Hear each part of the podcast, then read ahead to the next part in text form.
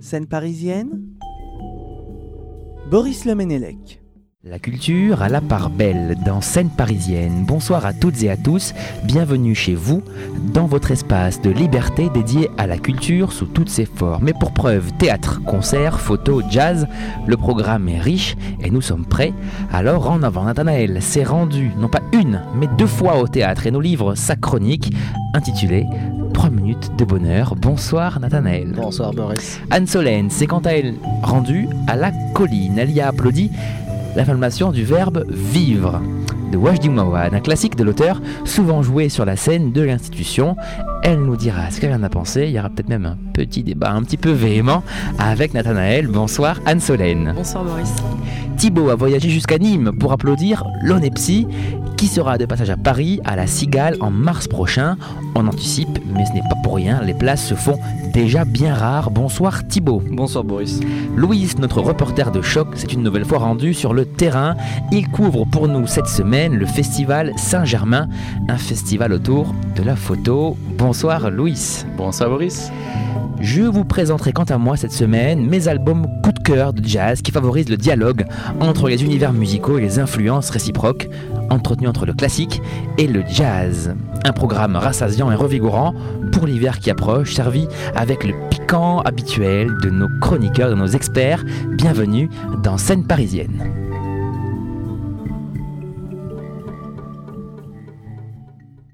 3 minutes de bonheur, c'est une des promesses de cette chronique. Alors, Nathanaël, nous sommes tout oui, nous ne tout non plus.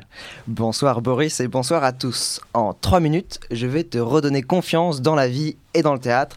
Attention, c'est parti. Oh là là. Après un début de saison où j'ai tenté l'aventure en allant voir des choses nouvelles, j'ai décidé de retourner aux valeurs sûres. Molière et Shakespeare, Odéon et Comédie Française, Braunschweig et Ostermeyer, rien que ça. Bon, il faut dire aussi que je suis allé voir ce que Wajdi faisait à la colline, mais n'étant pas trop convaincu, je ne vais pas en parler, ce que fera Anne Solène. Aujourd'hui, je me suis dit, Nathanaël, les gens veulent des bonnes nouvelles dans ce monde, alors donne-leur ce qu'ils veulent, ce qu'ils méritent. Je place ainsi cette chronique sous le signe de l'excellence. Tu m'as l'air bien en forme là. Et quelle forme Boris après deux spectacles présentés d'une main de maître par leurs metteurs en scène respectifs et portés chacun par des comédiens hauts en couleur et généreux, je suis ressorti ravi et comblé. Commençons par le commencement. L'école des femmes n'est pas la pièce la plus connue de Molière, mais elle a le mérite d'être extrêmement pertinente dans notre contexte actuel de MeToo. Dans une scénographie qui dévoile et se dévoile petit à petit, le comédien principal, Claude Duparfait, habitué de Molière et de Braunschweig, nous tient dans sa paume de main pour nous faire accepter son amour pour une jeune fille de 17 ans qu'il a lui-même éduquée. Cette même jeune fille, jouée par Suzanne Aubert, entre fragilité, innocence, et du cœur, de jeunesse et de rébellion. On rigole normalement, puis de plus en plus jaune à mesure que la pièce se déroule. Une idée scénographique et de lumière de génie rendent la dernière partie particulièrement palpitante. Seule la toute fin de la pièce ne m'a pas énormément plu, mais ça, comme dirait l'autre, c'est la faute à Molière. ou, à pas de, ou à pas de chance. Ou à pas de chance, en fonction. Quant à la nuit des rois, qui refuserait d'aller voir un Shakespeare joué par une troupe de la comédie française en caleçon et qui se déhanche, danse et se batte autour de quiproquos et de questions du genre Aïe aïe aïe, les caleçons c'est non. Ah, mais si les caleçons, c'est pas mal. hein. Comme Ostermeyer a l'habitude de le faire, quelques bribes de notre actualité la plus chaude se glissent dans le spectacle. On en rigole autant que la subtilité de Shakespeare dans une traduction convaincante d'Olivier Cardio. Cadio.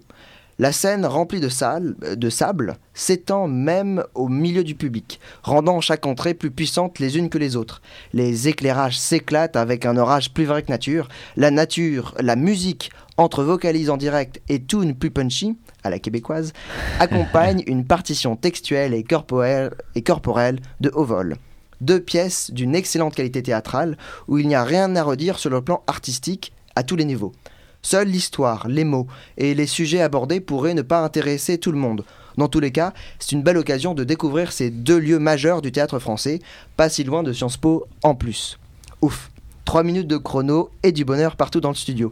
L'école des femmes joue à l'Odéon jusqu'au 27 29 décembre et la Nuit des Rois est déjà complet pour cette année mais reviendra probablement l'année prochaine euh, dans la saison de la comédie française. Et les autres recommandations de la semaine, elles sont avant tout vers le théâtre public pour ces vacances. Euh, le théâtre de jeune public même. Deux spectacles qui ont été créés les saisons précédentes et qui rejouent cette année, preuve de leur qualité. D'abord, 20 milieux sous les mers à la Comédie Française, qui joue au Vieux Colombier jusqu'au 6 janvier, un fantastique spectacle plein de poésie qui introduit l'usage de la marionnette, et ensuite Dormir sans temps, comme quoi les chiffres ont la cote chez les jeunes, présenté à la colline du 11 au 23 décembre. Et comme souvent, avec des spectacles jeunes publics, rien ne sert de lire la description. Mieux vaut y aller et se laisser surprendre et emporter par ces petites merveilles. Merci beaucoup. Est-ce que vous avez vu les spectacles décrits par euh, Nathanaël ou pas? Oui, j'ai vu euh, effectivement euh, dans la comédie française aussi, euh, Shakespeare. un, ouais.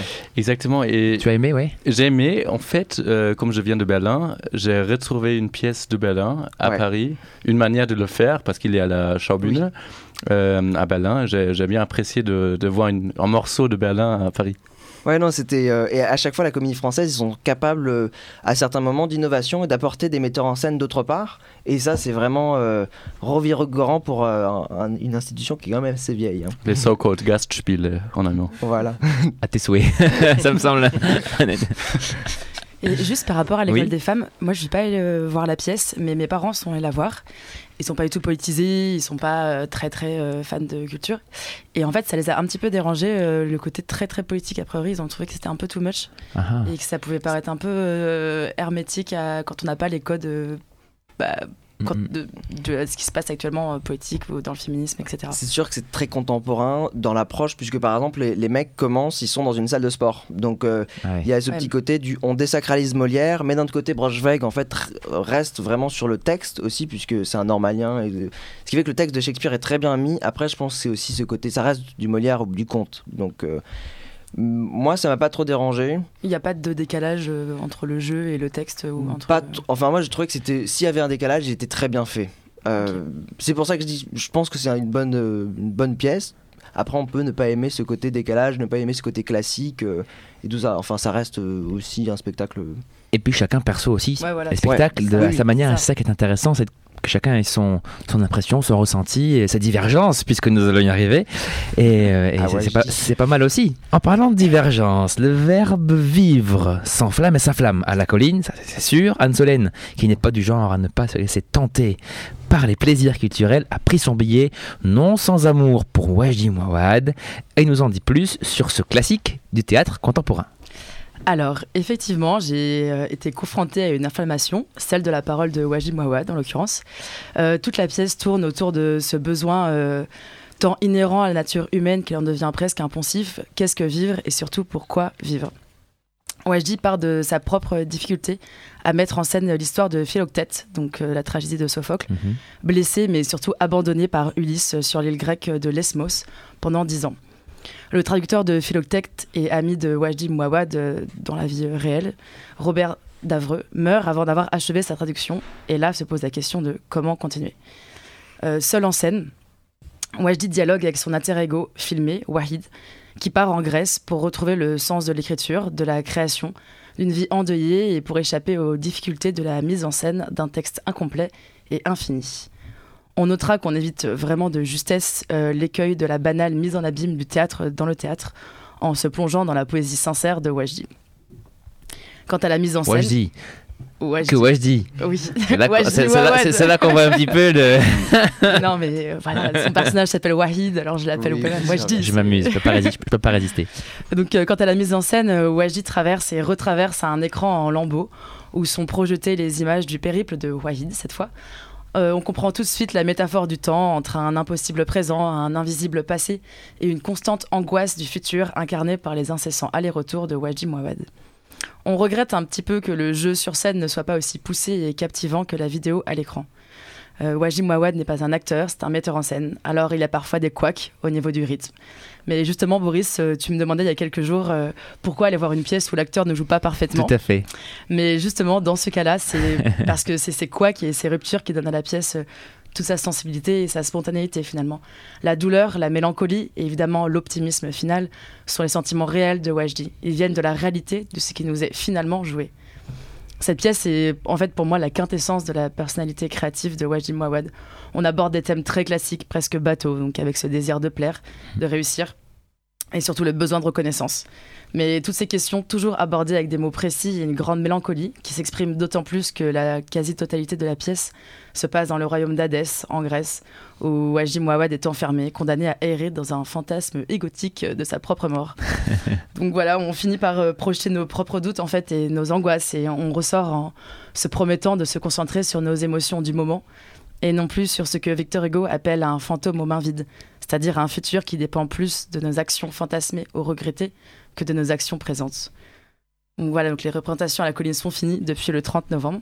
Mais cette pièce qui a été écrite en 2016 euh, tourne beaucoup en France et sera notamment au TNP à Villeurbanne pardon, en juin de cette année. Et puis il la reprogramme souvent hein, à la colline. De il le façon, reprogramme, elle est jouée de manière souvent, très, euh, un peu partout. de manière fréquente. Pas que à la colline d'ailleurs. euh, D'accord. voilà. Ouais, ça tourne bien en France. ouais. Ouais. Mais je sens que là il y a une tension. je Non, sens, je, je sens là une, une onde comme ça, une onde de choc si je puis dire. Qui- Oui, qui- c'est ça. Bah, je suis aussi allé voir euh, ce, ce spectacle et j'ai trouvé que par rapport à ce que Wajdi était capable de faire, c'était un peu en dessous. Après, il faut dire que j'ai une préférence pour euh, les, euh, les spectacles avec une fiction un peu plus Mm. poussée. Là, c'est vraiment autobiographique au point où en fait il s'auto-suit dans son propre voyage en Grèce et ce, cette proximité à la réalité m'a un peu fait décrocher sur certains points et euh, j'avoue qu'il y a deux trois, euh, trois choses où je suis pas du tout rentré euh, peut-être le mood ou je sais pas trop quoi dans le spectacle ce qui fait que il y a un petit côté théâtre contemporain qui fait que quand on n'est pas dedans bah c'est pas dingue Mais je, comprends. Après, c'est un peu ce qu'on disait tout à l'heure aussi, c'est une question de goût. C'est vrai que le, fait que ça, ça se passe vraiment euh, sur quelque chose qui a été euh, qui est réel sur euh, sur le ressenti propre de Wajdi et, justement ce que c'est peut-être moins fluide parce que c'est plus sincère justement et c'est ça qui, qui, qui, qui est int- intéressant dans cette pièce. Et effectivement, on en discutait un petit peu avant cette émission. Il y a des images, donc dans le- la vidéo qui est Je, projetée. suis- je suis euh, arrivé, ils sont en train de, quand même de s'étrangler, hein, je précise. Hein. Ils sont en train de, Non, se, non. de le chignon de manière, de manière Mais- scandaleuse. Toumer c'est la personnalité de Wajdi Mouawad que, que de créer des controverses comme ça Eh oui. C'est en ça qu'il- c'est en Il fait ça qu'il est fort. il fait exprès hein. Mais c'est ça, c'est la finalité de cette pièce, c'est très différent et c'est un peu ça. euh, Le public aussi est très différent. On a des, des personnes très âgées euh, qui étaient là. euh, euh, oui, on a adoré, euh, c'était très poétique, et des jeunes plus adolescents qui avaient du mal à comprendre, à, se, à justement à, à toucher, euh, à être touchés par le côté mélancolique et poétique de Wajdi. Et du coup, pour revenir sur ces images qui sont projetées, il y a il y a une allégorie qui est faite entre, donc dans le monde d'Hadès, dans la Grèce, entre un chien et que Wajdi rencontre, qui est en fait l'âme de Wajdi. Et- chose que j'ai trouvé pas ouf.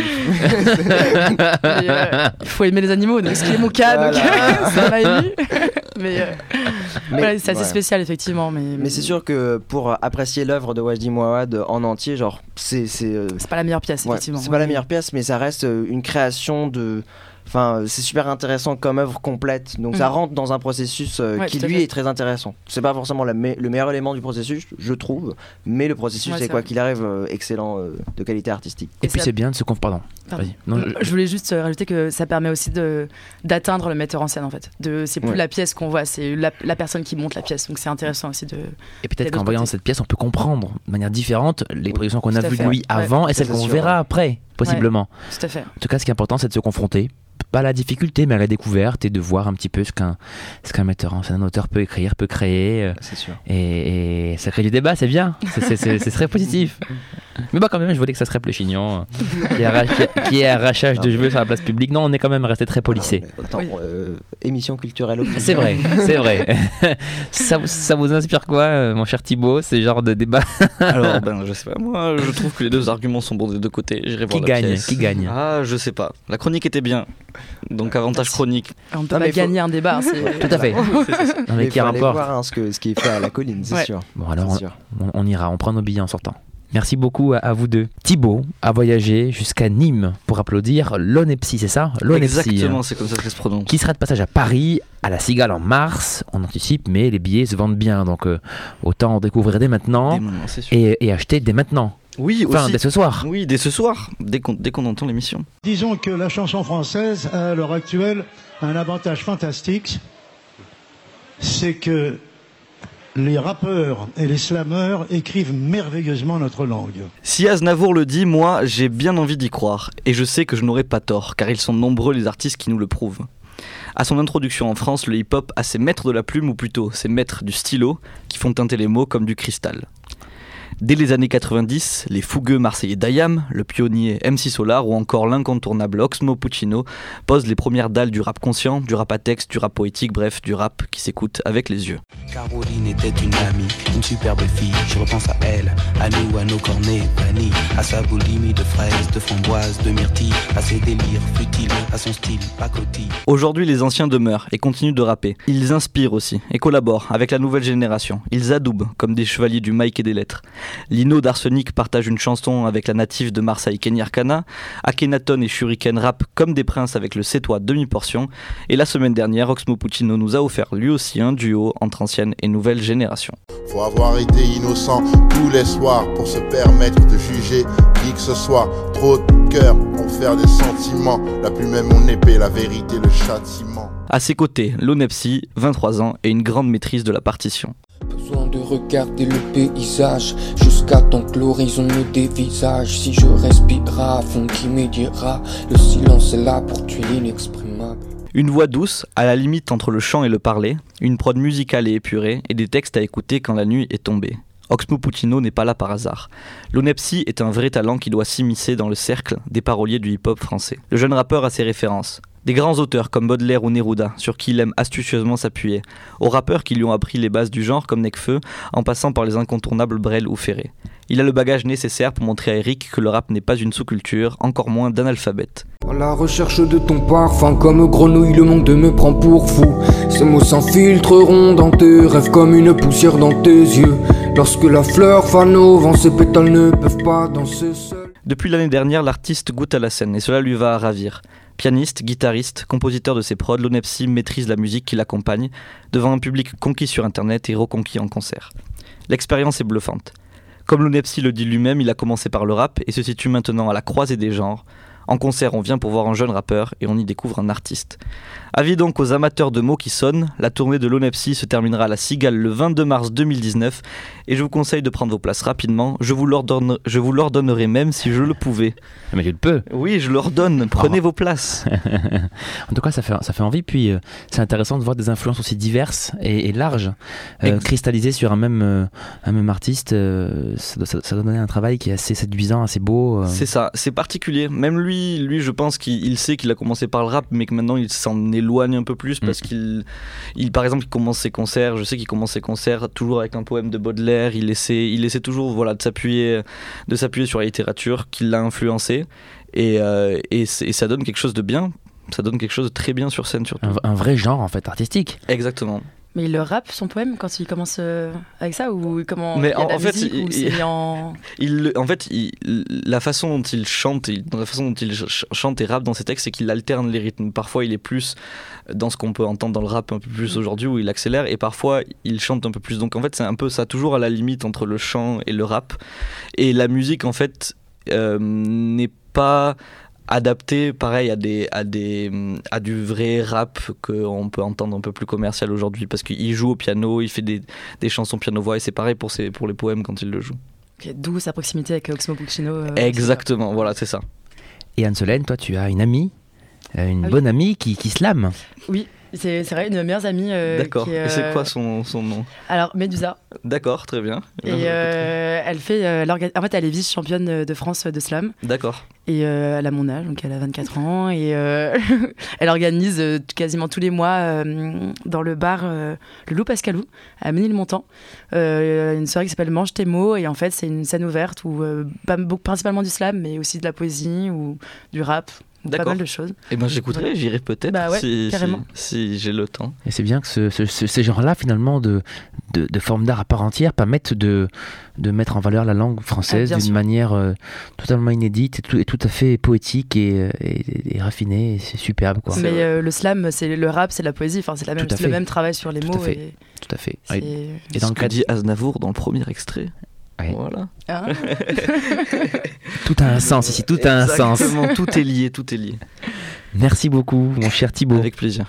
Louis. Était quant à lui en vadrouille, pas loin, certes, mais en vadrouille quand même, puisqu'il a couvert pour nous le festival Saint-Germain. À toi, Louis. En jeudi midi, tout gris. En novembre, beaucoup de mes amis restent à l'intérieur, assis devant leurs ordinateurs dans les bibliothèques, dans les cafés ou simplement chez eux. Débordé par la charge de travail. Comme c'est toujours le cas à la fin du semestre à Paris, ce n'est pas forcément la période pour se faire des amis. Par contre, à mon avis, ça vaut le coup de respirer un peu. Quelle chance qu'il y a deux étudiants à Sciences Po du pôle photo qui offrent une visite expo loin du hotspot de travail. Louise et Anouk sont aussi stagiaires au festival Photo Saint-Germain, un festival pendant le onzième mois de l'année qui regroupe 36 galeries dans le coin avec des sujets bien divers. Une bonne heure, le midi, assez du temps pour visiter quatre galeries ensemble. Une dizaine d'étudiants s'est inscrit. La première étape, l'espace des femmes Antoinette Fouque, une galerie tout cachée au fond d'une cour bien verte dans la rue Jacob. Ici, nous plongeons dans un autre univers, le naufrage. Des immenses stalactites, des coraux, des nus dans une grotte toute noire, presque. L'artiste Lola Akimian a modifié les couleurs lors de la post-production. Un noir foncé devient un bleu azur. Bien savoir, Akimian a pris la plupart de ses photos à Paris. Elle devrait forcément avoir une belle imagination. Merci de l'avoir partagé avec nous. Ce dont elle parlait aussi par rapport à son approche concrètement de la photographie, c'est qu'elle elle se donnait une grande liberté de retouche, par exemple sur cette grotte, sur cette grotte, euh, enfin la photo de cette grotte avec cet homme, on, se demande comment est-ce que c'est possible que cette roche soit si bleue, euh, c'est quand même assez euh, surnaturel. Et notre périple culturel poursuit. Bon, on n'a pas toujours le bon sens d'orientation, mais on y arrive.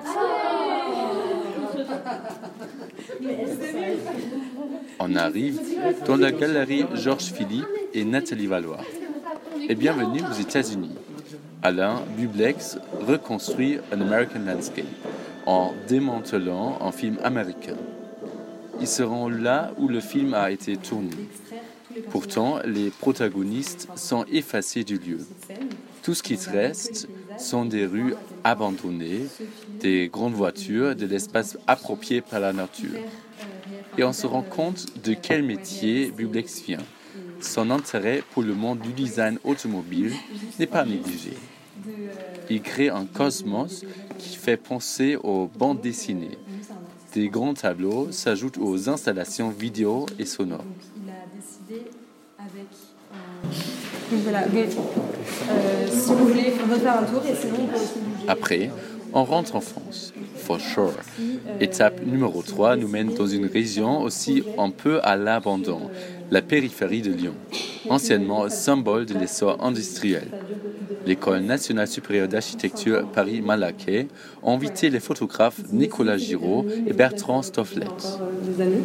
Et c'est une enquête, en fait, une enquête photographique sur, euh, sur ce paysage, qui est un paysage euh, qui prend un peu pied entre Lyon, Saint-Firminy, euh, Saint-Étienne, à travers cette enquête photo qui est au final une, une banque de données photographiques. Donc ils ont fait des milliards de photos euh, sur ces cinq années. Ils, sont, ils sont retournés sur le terrain, ils ont fait énormément de recherches. Enfin voilà, ils étaient tous les deux sur, dans leur voiture, tous les deux en même temps, à se mettre d'accord. Ok, bon là on s'arrête là, on va prendre cette photo parce que je Nous, pense que ça on voit les résultats. Une voilà, les- les toute petite sélection de même leur temps, vaste œuvre. Assez pour avoir une idée de leur découverte. Une grande pelouse devant un site industriel, des affiches défraîchies d'une candidate du FN au milieu de la nature, un grand parking devant un supermarché. Giraud et Stofflet se rencontrent à la frontière entre la photographie artistique, d'architecture et documentaire. Les photos ne sont pas signées, tandis que leurs souvenirs partagés sont gardés dans nos mémoires, jusqu'à la prochaine étape au moins. Donc il avait cette commande de se balader euh, dans le quartier et de, euh, de capter les scènes qui, ouais, qui, qui lui faisaient penser en tout cas au, au quartier. Et voilà, du coup, en, en résulte cette série de photos. Euh, cette photographie en particulier, du coup, vous l'avez peut-être remarqué, mais a été euh, l'emblème du festival pour cette édition. On, peut retrouver une forme d'homogénéité dans les tirages, de douceur qui se dégage presque à chaque fois. Euh, aussi, c'est du papier ton chaud, donc qui apporte euh, ouais, une forme de, chaleur, quelque chose de très humain. Euh, et c'est ce qui cherche, je pense, à, à capter. Nous nous approchons du quai de la Seine. La galerie Photo Saint-Germain est le cœur du festival Photo Saint-Germain. Oui, ça a l'air évident. Dans une toute petite galerie, on se souvient de l'été, à Saint-Germain, grâce à Thomas Boulevin. En plein été, Boivin découvrait la magie de ce quartier mondialement connu, en noir et blanc. Des Parisiens qui se baignent dans le soleil, une crêperie qui vend la fameuse glace italienne. En regardant ces motifs, j'ai fait oublier que ces images datent du passé. Ici, notre tour s'arrête. Je suis ravi de m'avoir permis une telle pause culturelle ce jeudi midi en novembre. Qui a dit que le jazz devait se cantonner au jazz et le classique au classique? Certainement pas moi, puisque j'adore quand les jazzmen s'emparent des partitions classiques et s'en inspirent pour le jouer autrement ou pour teinter leur jazz de quelques motifs d'un autre temps. Abolissons donc ensemble les frontières entre les styles, les registres et les époques, bref, Voyageons sans plus attendre à travers les âges. Plusieurs de mes pianistes préférés sont passés maîtres dans l'art du dialogue et pour preuve, Chick Corea, portraitiste en chef. Sur scène, il adore mettre la perlure déliée de son jeu au service de ses compositeurs préférés. Quand il ne rassemble pas Chopin et Bill Evans, il joue les œuvres qu'il aime à sa manière. Par exemple, un de ses derniers albums live s'appelle Portraits, portrait donc, une succession d'hommages à la musique classique avec une technique jazz. Voilà par exemple une interprétation assez libre de Bartok. Okay, so now I'd like to share with you some of uh, my meanderings through the music of Bela Bartok. Bartok was the first classical composer that really caught my attention when I was in high school a long time ago. Anyway, he wrote these uh, 14 pieces called bagatelles. I think that means they're short pieces. And uh, again, I'm going to take a few of them and fool around with them. Bela Bartok.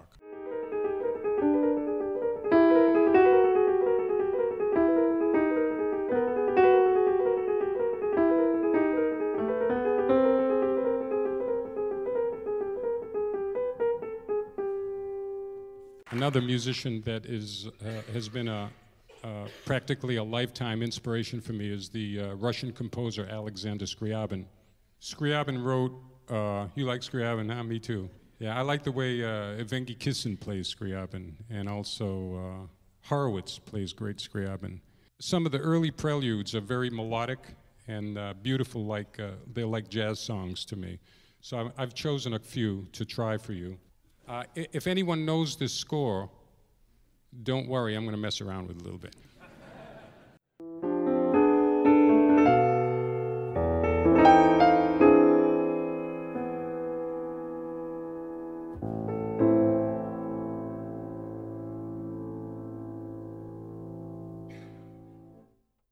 Le pianiste Enrico Pieranunzi, place à la réunion d'influences autour de projets inédits. Son dernier album, Monsieur Claude, rend hommage à l'impressionnisme vibrant de Claude Debussy, qui se retrouve d'ailleurs énormément dans son jazz. Il faut dire qu'Enrico occupe une place à part dans la musique, dans le jazz, puisqu'il maîtrise à la fois tous les rouages du piano jazz, tout en ayant la formation, le bagage et le goût pour le classique, d'où cette invitation au voyage en l'honneur de Claude Debussy.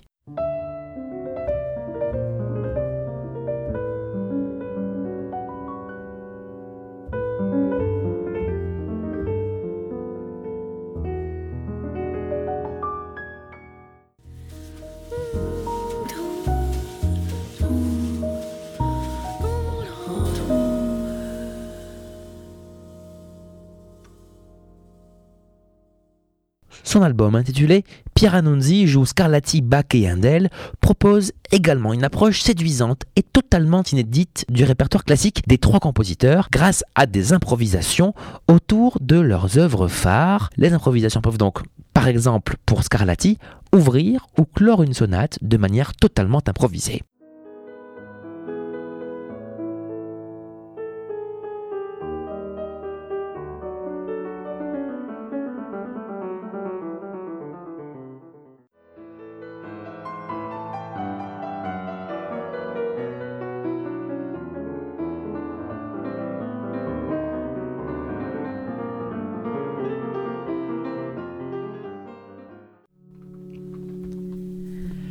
Merci à toutes et à tous de nous avoir écoutés.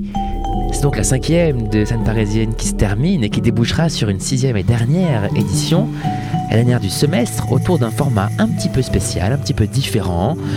Je ne vous en dis pas plus. Rendez-vous donc pour la dernière de scène parisienne. Merci beaucoup à toutes et à tous. Au revoir. Merci Boris, à bientôt. Merci Boris, à bientôt.